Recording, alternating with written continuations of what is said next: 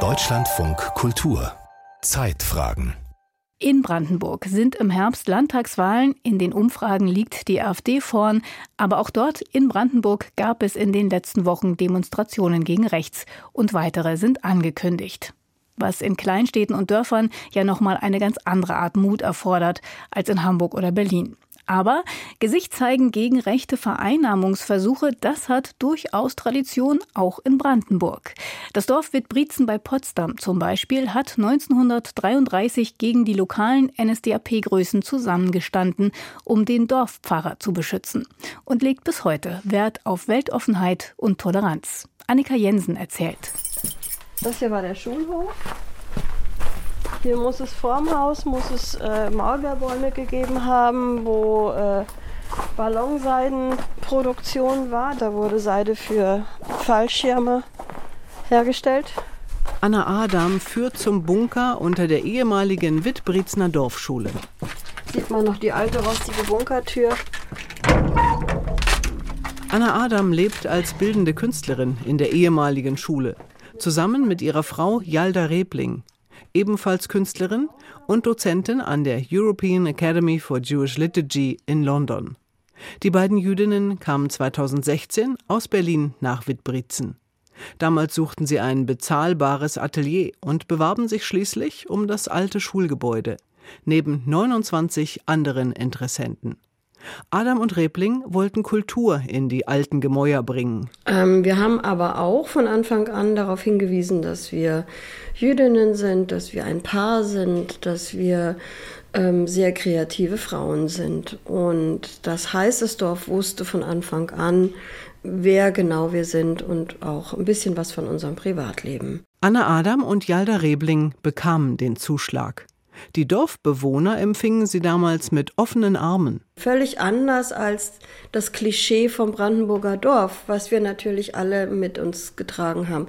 Wir sind leidenschaftliche Städterinnen gewesen und wussten natürlich, dass es in Brandenburg Orte gibt, oder glaubten zu wissen, sagen wir mal so, dass es in Brandenburg Orte gibt, die für uns beide vielleicht ganz und gar nicht in Frage kommen würden aus politischen Gründen. In Wiedbrizen, erzählt Anna Adam, hätte sich ihnen genau das Gegenteil des Klischees präsentiert. Hier zählt, ob man integer ist, ob man nett ist, ob man sich ins Dorf einbringen möchte, ob man vielleicht ein spannender Mensch ist, ob man Lust hat, vielleicht mitzuhelfen, wenn im Dorf was aufgeräumt werden muss. Diese Einstellung der Menschen in Wiedbrizen scheint Tradition zu haben. Schon in den 1930er Jahren entspinnt sich im Dorf eine ungewöhnliche Widerstandsgeschichte. Ende 1932 wählen rund 95 Prozent der wahlberechtigten Wittbrizener die NSDAP. Damals leben 750 Menschen im Ort, unter ihnen Pfarrer Johannes Wolf. Auch er ist ein Anhänger der Nazis, sogar Parteimitglied.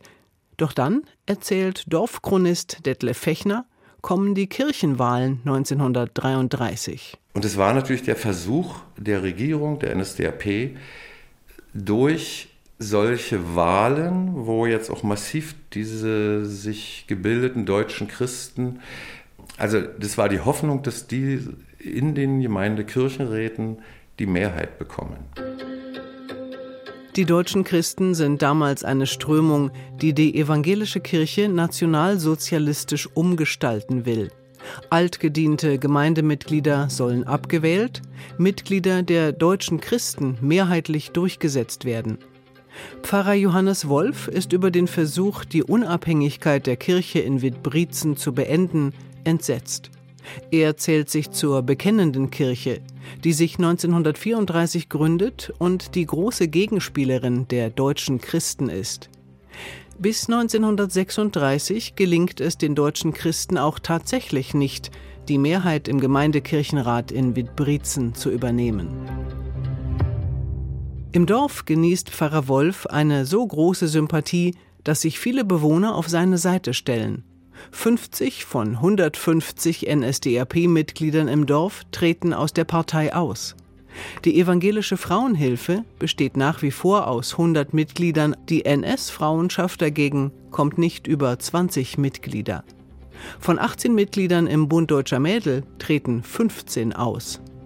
Aber auch Mitglieder der örtlichen SA wehren sich gegen Versuche der NSDAP, Pfarrer Wolf seines Amtes zu entheben und zu versetzen. Detlef Fechner erzählt von tumultartigen Zusammenstößen auf einer SA-Versammlung im April 1934. Wo auch diesem SA Führer aus Treuenbrietzen, der hier angereist war, die Parteiabzeichen abgerissen wurden. Er soll auch gewirkt worden sein im Ergebnis. Und da standen schätzungsweise 250 bis 300 Wittbriezen auf der Straße, um gegen diesen Menschen, der diese Versetzung von Wolf massiv betrieb, zu protestieren. Offenbar kommt es zu 15 Hausdurchsuchungen im Pfarrhaus.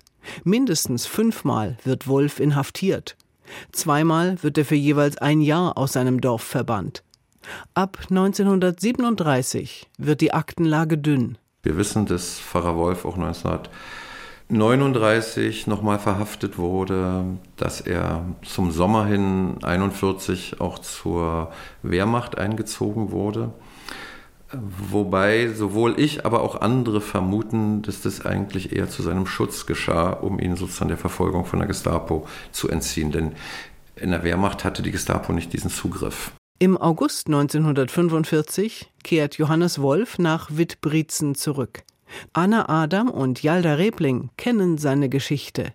Sie zeigt ihnen, erzählen sie, dass es in Wittbrietzen in der Vergangenheit Menschen mit Rückgrat gab die Gesicht gezeigt haben. Und das ist bis heute so hier im Dorf. Und das gefällt uns natürlich gut und gibt uns ein unheimlich gutes Gefühl für Sicherheit.